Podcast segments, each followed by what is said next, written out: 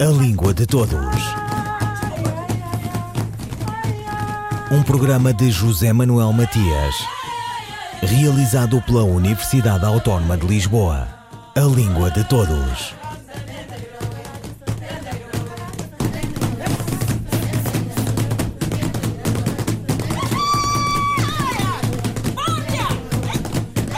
Era uma vez a CPLP e quem anda nela.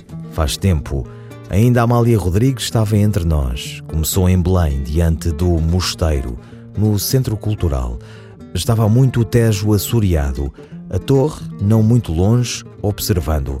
Os velhos do Restelo recolhidos na épica camuniana. E temos agora, neste começo de 2021, uma série de anos dela debutante em Corpo de Baile, Guimarães Rosa, muitos acordos, viagens, vai e vem entre sonho e ruda realidade, teimosia, seduções. De outros quadrantes, Eurásia, África, Américas, sobretudo a Latina, uma série de países a integrarem a organização com o estatuto de observadores, já que cimentando a organização está o idioma comum, não desfazendo os outros objetivos, os muitos possíveis, os que vão andando, indo, os principais nem devindo. A seu tempo se verá. Língua de Todos conversa com o secretário executivo da Comunidade dos Países de Língua Portuguesa.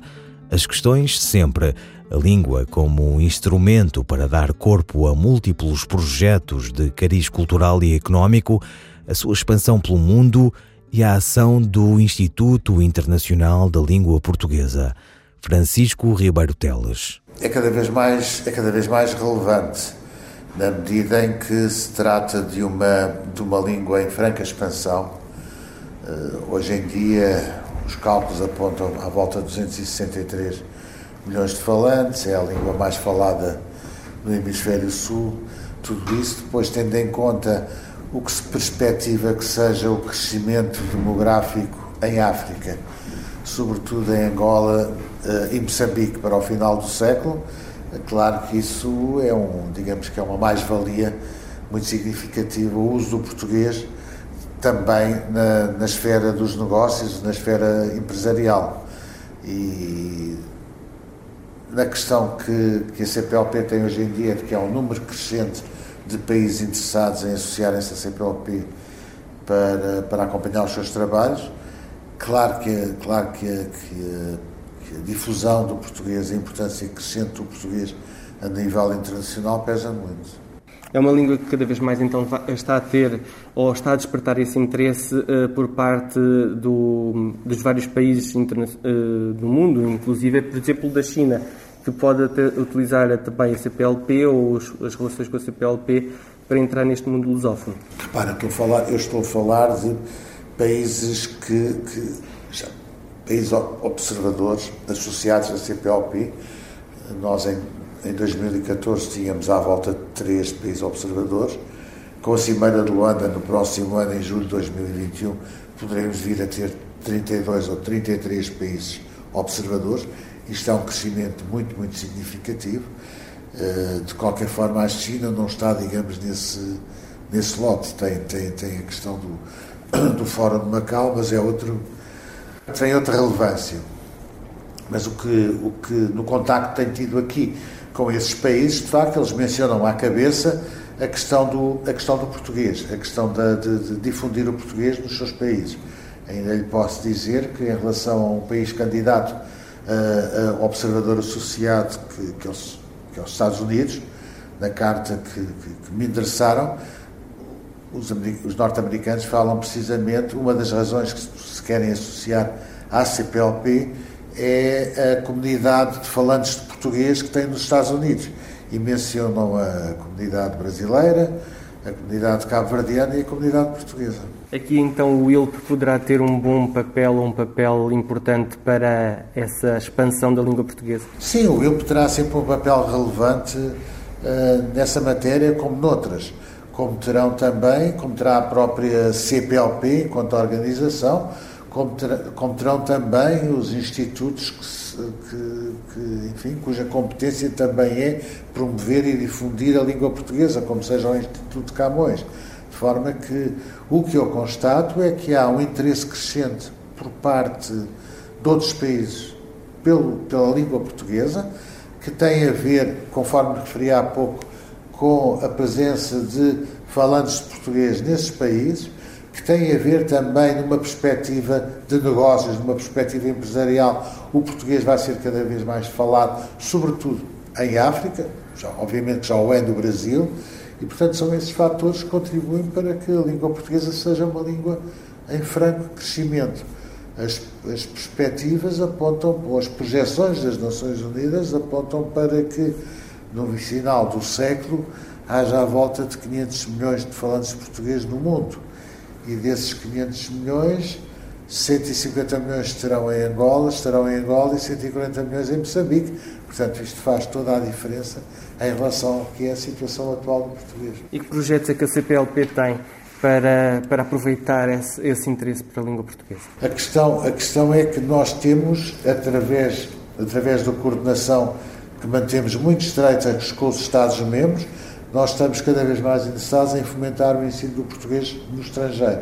E, portanto, quer através do WIL, quer através dos próprios Estados-membros, nós estamos a criar instrumentos para que o português seja cada vez mais difundido. E que instrumentos são esses?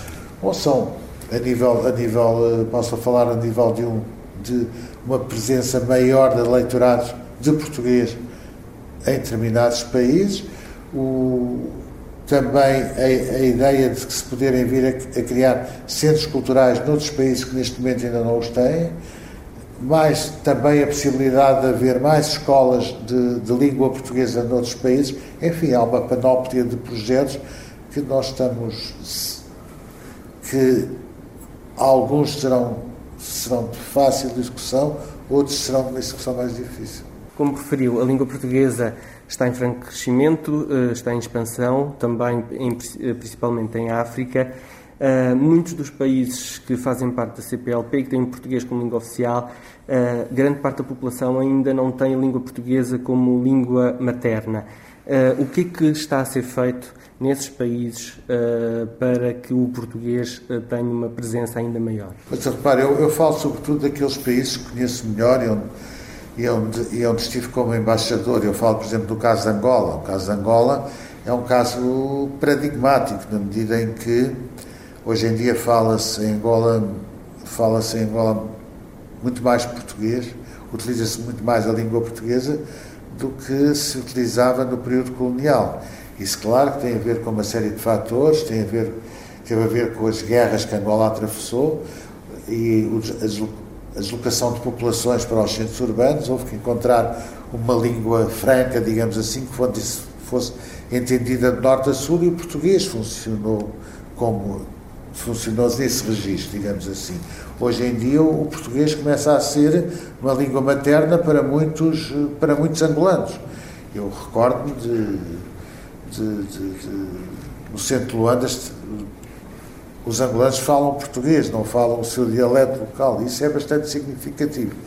Isto no caso que é, que é Angola. Em Moçambique não teve, não teve uma expansão tão forte como teve em Angola, mas está a fazer o seu caminho. E o que me dizem, a perspectiva é de que se fale cada vez mais português em, em Moçambique. É evidente que Cabo Verde também é um caso especial, mas enfim, mas eu falo sobretudo daqueles países de maior dimensão, que é Angola e Moçambique, onde de facto o português está em franco crescimento. E em relação, a, por exemplo, a Timor? Uh, Timor uh, escolheu a língua portuguesa como uma das línguas oficiais, uh, a par do Tetum. Como é que está a expansão da língua portuguesa no território? Temos que continuar a fazer um grande esforço para promover a língua portuguesa em Timor. Como sabe, é um país bastante distante, que está, que está inserido num contexto regional bastante significativo forma que, onde não se fala o português, nesse contexto regional, né? tem a Indonésia de um lado, tem a Austrália do outro lado, o português é também, a língua portuguesa funciona para Timor-Leste também como uma afirmação de soberania, todos os seus dirigentes históricos eh, fazem questão de o frisar, na, na insistência da língua portuguesa também como uma afirmação de soberania, é evidente que todos os Estados-membros têm de fazer um esforço enorme para, para que o português se possa, se possa difundir cada vez mais em Timor. Francisco Ribeiro Teles, secretário executivo da Comunidade de Países de Língua Portuguesa. Controversa integração na CPLP, naquela que foi a cimeira dos engulhos em Dili, julho de 2014. E súbito, a Guiné Equatorial transformava-se em membro da organização, comprometendo-se ao que ainda se não fez. Seis anos de servir quase nada, onde não há Labão nem Raquel, e o regime não é de sonetos. Nesta segunda parte da entrevista a Francisco Ribeiro Teles, secretário executivo da CPLP, o que vai indo e como no país da cintura do petróleo. A língua portuguesa na Guiné, na Guiné Equatorial é um projeto, é uma intenção. Ainda mesmo antes, mesmo antes da inclusão da pandemia, tive, a oportunidade de estar em Malabo e de falar com as autoridades equato-guineenses, incluindo o próprio Presidente, que me fizeram, me frisaram, enfatizaram o interesse que eles têm em, em que o português comece a ser falado pela generalidade da população. É evidente que isso vai representar um esforço enorme, é evidente que isso até pode passar, conforme nós discutimos em Malab, a possibilidade de haver uma escola de língua portuguesa, tal como existe uma escola francesa, existe uma escola espanhola e uma escola nigeriana, mas em relação à Espanha e à França, estou a falar nas outras duas línguas oficiais, haver uma escola portuguesa. Houve um compromisso da parte da Guiné Equatorial de poder financiar esse projeto. Digamos que está, essa questão está em cima da mesa. Estamos agora num processo de com o Secretariado Executivo com a Guiné Equatorial para ver como é que podemos implementar. Existe essa vontade. Obviamente que o português não, não, não se fala, digamos assim, na Guiné Equatorial. Existem setores que já começam a dominar o português, mas está longe de ser de ter uma, uma repercussão generalizada, como disse, neste momento ainda é uma intenção. Mas há vontade por parte da população, há vontade de aprender o português? É, o que me dizem é que sim, que existe essa vontade e por isso, e por isso a necessidade de haver, de haver um ensino do português de uma forma muito mais intensiva na Guiné Equatorial do que existe hoje em dia e os próprios e os próprios equatoguinenses falam de uma certa herança histórica que passa por Portugal e que passa pela língua portuguesa antes da língua espanhola. E, portanto. Agora, eu não sei exatamente qual é o sentimento da população equatoguinense em relação a isso. Sei, sei aquilo que me, que me, transmitem as autoridades equatoguineenses, que é fazer um esforço enorme para que o português venha a ser venha a ser falado na Guiné Equatorial. E nas instituições internacionais? O português, por exemplo, ainda uh, não é uma das línguas de trabalho, por exemplo, da ONU. Um, é um projeto que está em andamento. Um, é possível que isso vá acontecer em, breve, em breve prazo? O português já é, já é a língua de trabalho em muitas organizações internacionais. Nós, nós contabilizamos à volta de 30 organizações internacionais desde, desde, desde, desde a União Europeia, União Africana, SADEC, Mercosul, isso porque, digamos, os, os Estados-membros aportam essa língua. É a língua, a língua trabalho no Mercosul por causa do Brasil. É a língua trabalho na, S, na, S, na SADC por causa de Angola e Moçambique. Será a língua trabalho, por exemplo, na ASEAN, quando Timor-Leste aderir à ASEAN. A força do português também está aí, porque, porque quando, quando um Estado-membro que tem uma língua oficial, que é o português, depois projeta essa língua para a, para a organização regional onde está inserido. Uh, se me perguntar se, se, se, é possível a curto prazo o português vir a ser uma língua oficial das Nações Unidas, eu diria que não. Diria que não, há que ser realistas em relação a isso. Uh, ainda recentemente, recentemente isto é, no final do ano passado, tive contactos nas Nações Unidas sobre essa matéria explicaram-me existe uma vontade, obviamente, de que o português, por todas as razões, possa, vir, possa vir a ser o idioma oficial da organização. Agora, isso tem um custo financeiro enorme e que tem de ser, sobretudo, suportado pelos Estados-membros pelos Estados-membros da, da CPLP.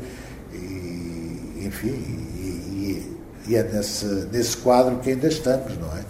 Mas que existe a vontade de que o português possa vir a ser.